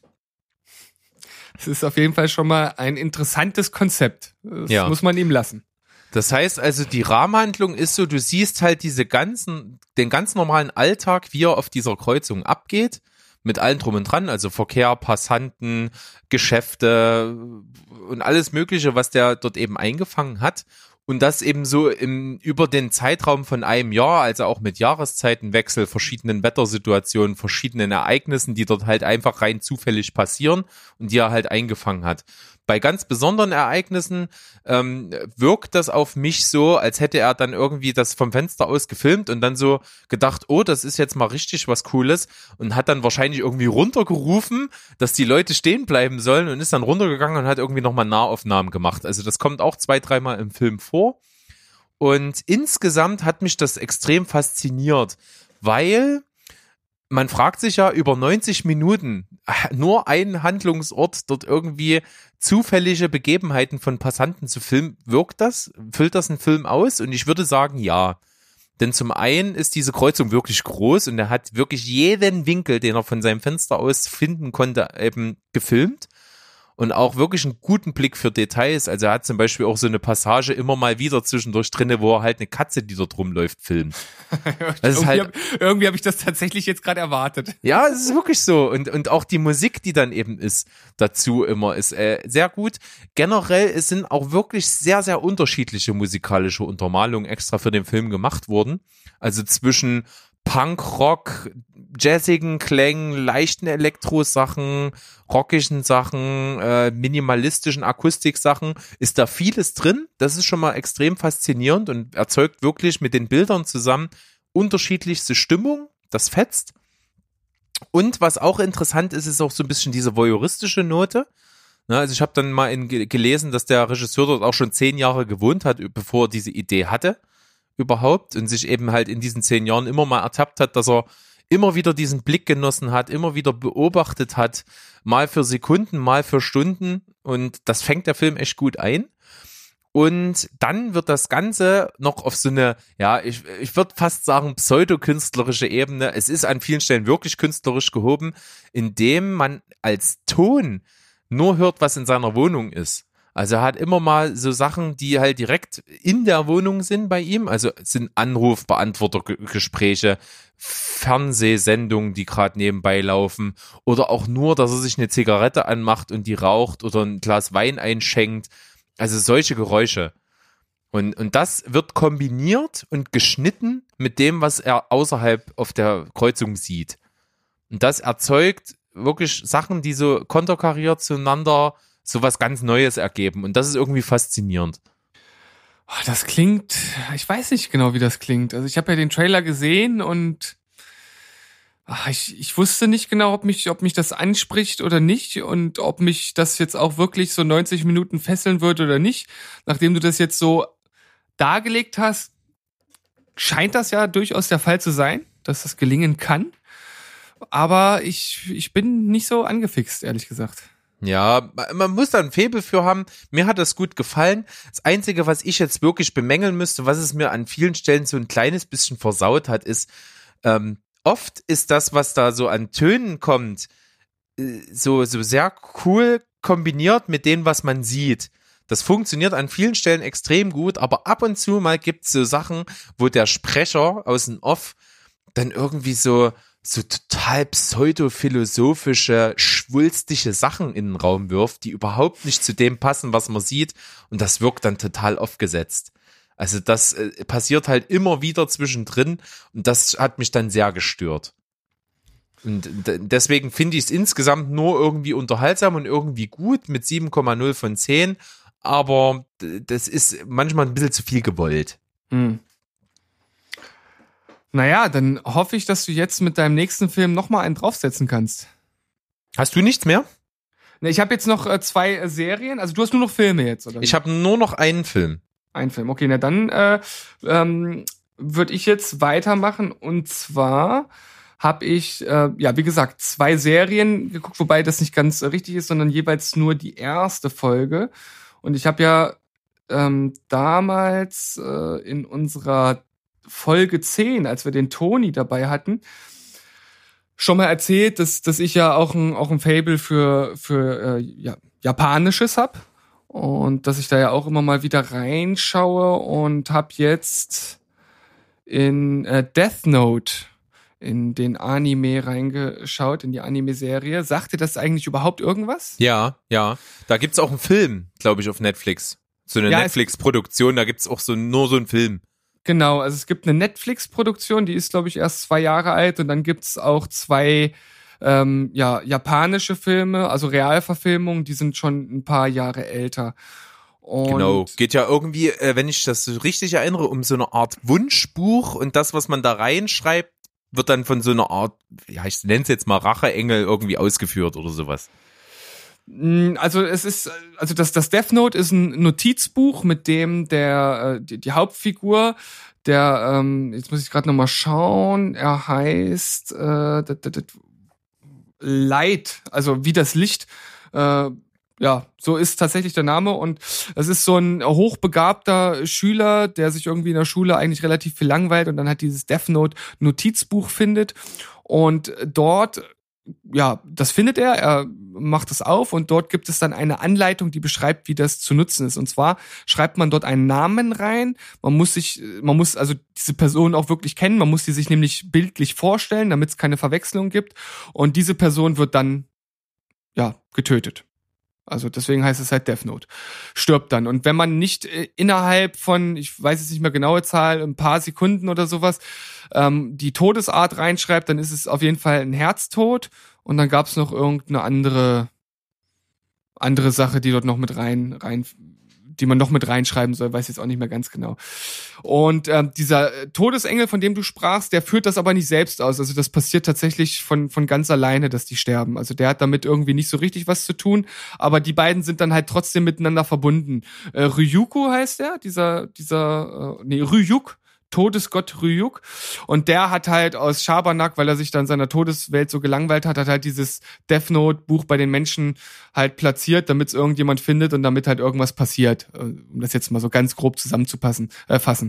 Und ich finde halt die Idee auf jeden Fall sehr interessant, weil das ja schon ein sehr mächtige, äh, ein sehr mächtiges Tool, ein sehr mächtiger Gegenstand ist. Man hat halt die Macht über Leben und Tod zu entscheiden, ohne große Aufmerksamkeit zu erregen und das kann natürlich schnell äh, zu Missbrauch äh, ja, verkommen. Also man stelle sich nur mal vor, man bekommt jetzt so ein Buch in die Hand und man weiß genau, das kann keiner nachvollziehen, wenn man dort was reinschreibt. Also ich meine, wer ist da nicht geneigt, äh, schlimme Menschen, Terroristen, die man kennt, dort einfach einzutragen, um die Welt besser zu machen? Also das ist ja durchaus äh, ja fast ein philosophischer Ansatz, eine philosophische Frage, die sich dahinter verbirgt. Und da bin ich sehr gespannt, wie das letztendlich weitergeht, weil die erste Folge fand ich schon gut, aber äh, also es gibt im Grunde genommen keine Charakterentwicklung von Light. Also der findet das Buch und dann äh, glaubt er das natürlich erstmal nicht und dann probiert das halt aus und dann, ah, jetzt stirbt er und dann war es jetzt nur Zufall oder nicht, dann probiert das nochmal. Und ähm, nachdem er das ein zweites Mal genutzt hat, äh, ja, ist die Entwicklung halt so, dass nach ein oder zwei Minuten in der Serie er auf einmal schon das ganze Buch fast vollgeschrieben hat und richtig in so eine Art Killing Spree Modus halt übergegangen ist und so ein bisschen größenwahnsinnig wird und dann trifft er halt auch auf, auf Ryuk in der ersten Folge, der ihn dann zu Hause besucht und er ist halt nur der Einzige, der ihn sehen kann und ähm, erzählt ihm dann halt seinen Plan, dass er halt die ganze Welt säubern will und äh, dass er da halt schon so ein richtig so ein Gottkomplex entwickelt. Hätte ich mir jetzt gewünscht, dass es irgendwie ein bisschen mehr ja ausformuliert wird und nicht einfach so jetzt ist das so, äh, in den Raum gestellt wird. Vielleicht passiert das ja noch in den anderen Folgen, dass das so ein bisschen rückblickend gemacht wird. Kann ich mir jetzt gerade nicht vorstellen. Ähm, ja, aber ich, ich finde die Grundprämisse gut. Es ist standardmäßig äh, animiert, also nicht, nicht schlecht und nicht, nicht wirklich überragend.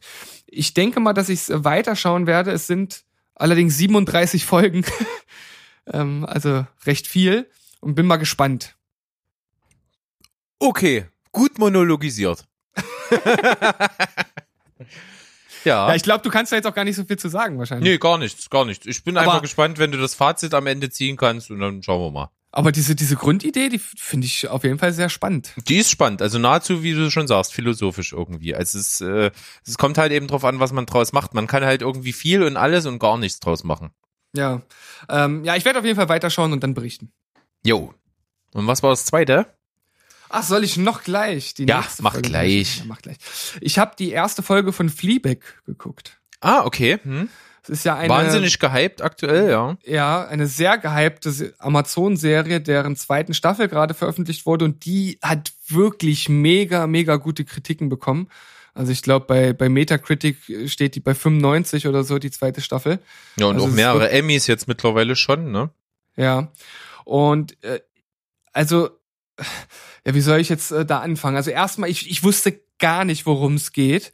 Ich kannte im Grunde genommen nur das, ja, das Titelbild, was man auch bei Amazon sieht. Und von der zweiten Staffel, das sieht halt äh, so total äh, kitschig, farbenfroh, überladen aus. Und ich weiß nicht genau, ich, wie gesagt, so richtig habe ich mir nichts drunter vorgestellt, aber wahrscheinlich unterbewusst und war dann so ein bisschen, äh, ja, wie soll ich das sagen, vor den Kopf gestoßen wäre auch falsch, aber es war dann irgendwie ganz anders als das, was ich erwartet habe. Also es geht halt um, um eine junge Dame, die ähm, so ein bisschen versuchen will, versuchen muss, in ihrem Leben klarzukommen. Die lebt in London, hat ein Café und versucht da irgendwie äh, Geld für aufzutreiben und ist auf der anderen Seite aber auch, und das sieht man gleich in der ersten Szene, irgendwie sexuell sehr, sehr unbefriedigt und versucht das irgendwie, versucht das irgendwie, ja, mit irgendwelchen Männern und Freunden in den Griff zu bekommen. Und da ist auch schon eine erste Besonderheit der Serie, die ich sehr interessant finde. Die äh, Mauer zwischen Zuschauer und Serie wird durchbrochen, indem sie halt innerhalb der Szenen sich immer wieder zum Zuschauer direkt wendet und ohne dass es Schnitte oder dass es anhält, halt einfach mit, mit einem halt spricht. Das ist halt ganz cool. Und ähm, das kriegt man dann halt gleich zu Anfang der Serie äh, auf die Nase gebunden.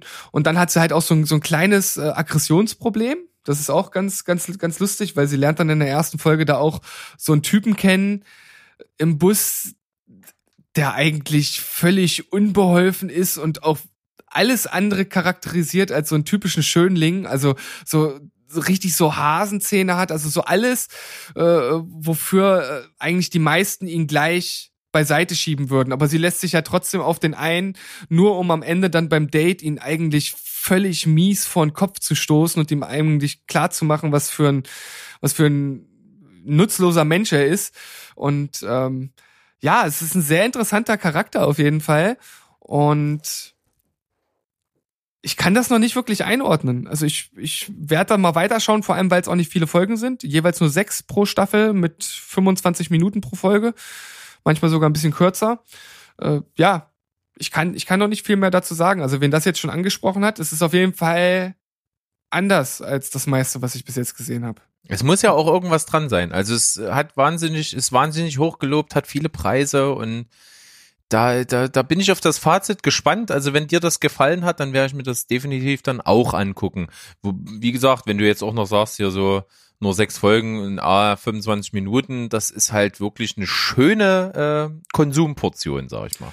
Also meine Vorhersage bei Movie Pilot sagt mir neun, neun von zehn. Boah.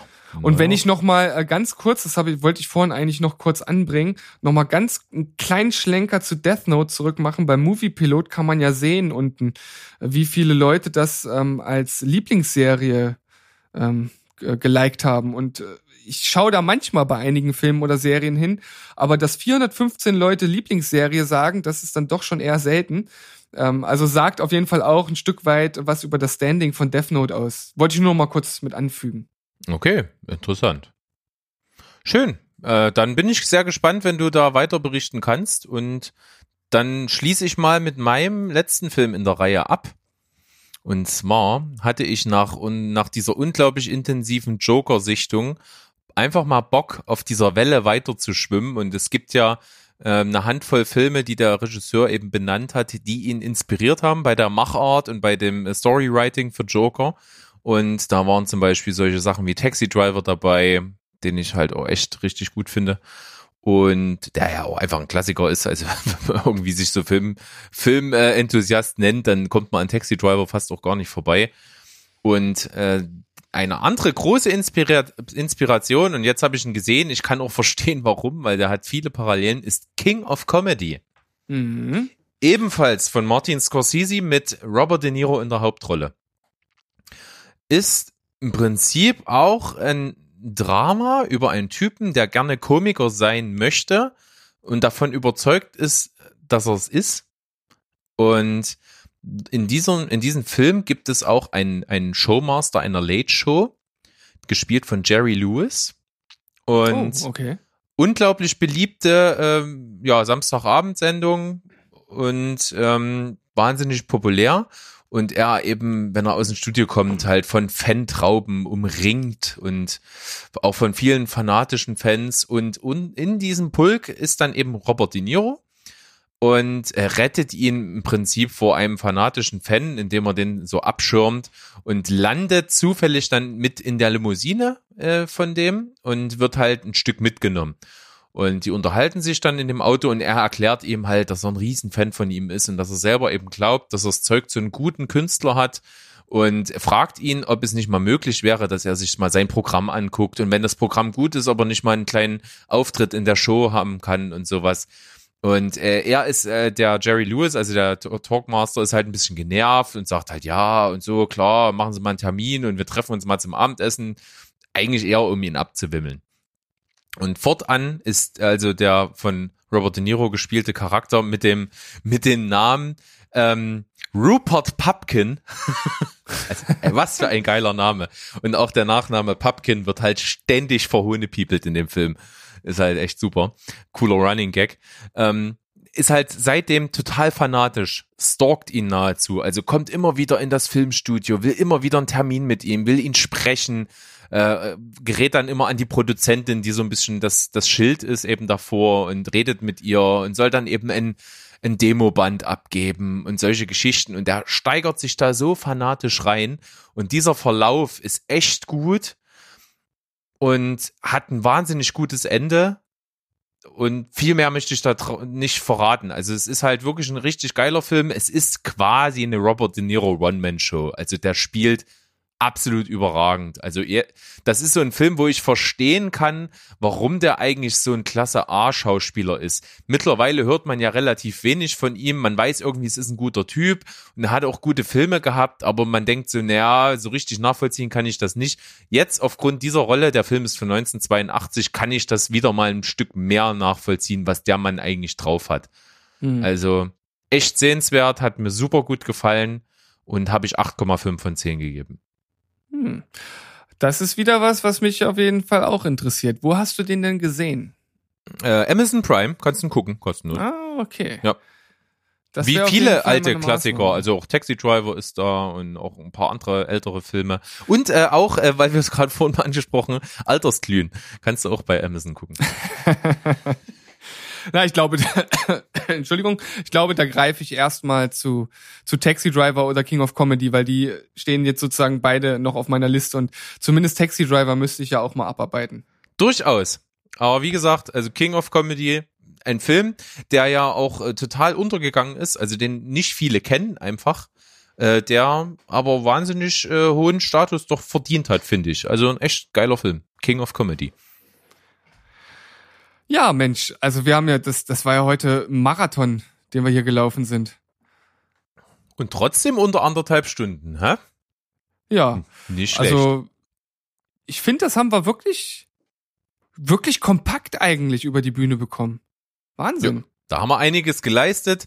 Ähm, immer jetzt hier in eigenen Lobhudeleien uns auslassen, würde ich einfach mal sagen, wir machen dann ja, wie du schon angekündigt hast, nächste Folge von Die 10 über ja, Filme, die einen Twist haben.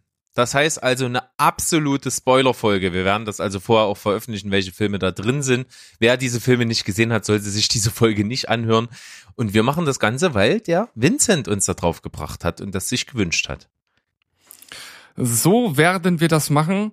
Und bis dahin wünschen wir euch eine schöne Zeit. Wir hören uns am Donnerstag mit den besten Twists der Filmgeschichte. Bis genau. dahin. Tschüss, ciao und goodbye. Bleibt spoilerfrei. Tschüssikowski. Paris, Athen, auf Wiedersehen. Der Klassiker. Okay, bis dann, ciao. Tschüss.